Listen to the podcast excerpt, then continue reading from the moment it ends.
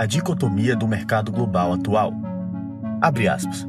Insanidade é fazer a mesma coisa e esperar resultados diferentes. Fecha aspas.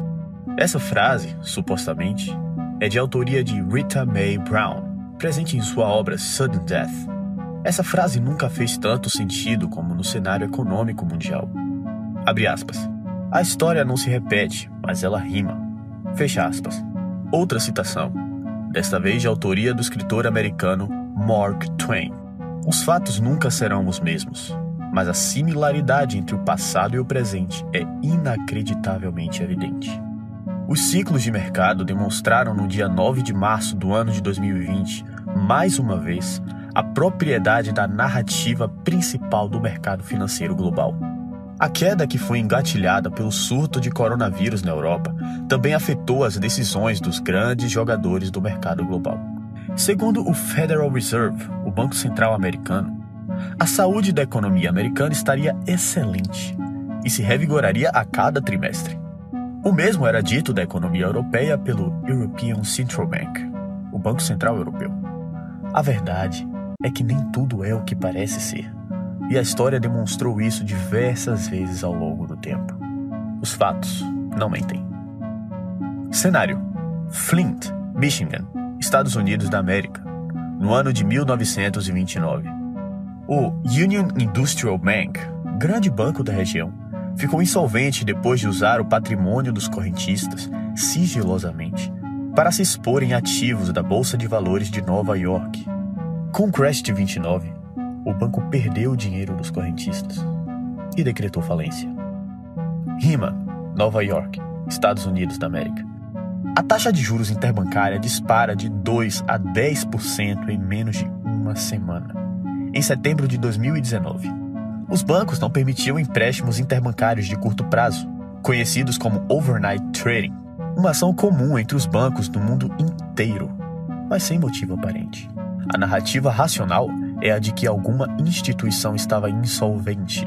Logo, não poderia emprestar capital, ou foi posta para escanteio por outros bancos devido a tal insolvência. A fim de resolver a situação, o Federal Reserve injetou cerca de 500 bilhões de dólares para estimular a atividade bancária e sanar os problemas. A demanda por produtos ainda se mantinha estável, o que causaria um aumento na inflação esperada caso este capital ficasse em posse do povo mas toda essa liquidez se voltou para o mercado financeiro. Bolha especulativa?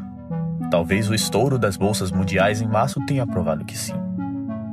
Cenário: Cagliari, Sardinha, na Itália, no ano de 1998. A empresa de telecomunicações Tiscali registrou na Bolsa de Valores italiana sua oferta inicial, movimento de abertura de capital. No instante, as ações da empresa, que custavam 46 euros, chegaram a custar a bagatela de incríveis 1.147 euros. Com o estouro da bolha da internet no último ano do século XX e as maciças ordens de venda dos ativos de empresa de tecnologia, a Tiscali acabou desabando. Hoje, suas ações valem menos do que 10 centavos de euro. Rima, há pouco tempo, a Nasdaq registrava o crescimento exponencial das ações da Tesla, da Uber e da Nikola, companhias que não registram lucro desde que abriram capital nas bolsas americanas. Ou seja, mesmo sem reembolsar o investidor pela aplicação, o ativo da empresa continua a valorizar. O que significa que muitas pessoas ainda compram o ativo. Pura euforia. Os problemas no mercado americano de renda fixa o rebaixamento de rating de dívidas soberanas dos países, incluindo o Brasil, e a guerra comercial travada pela Rússia e a OPEP são outros problemas que podem ser explanados com mais detalhes posteriormente.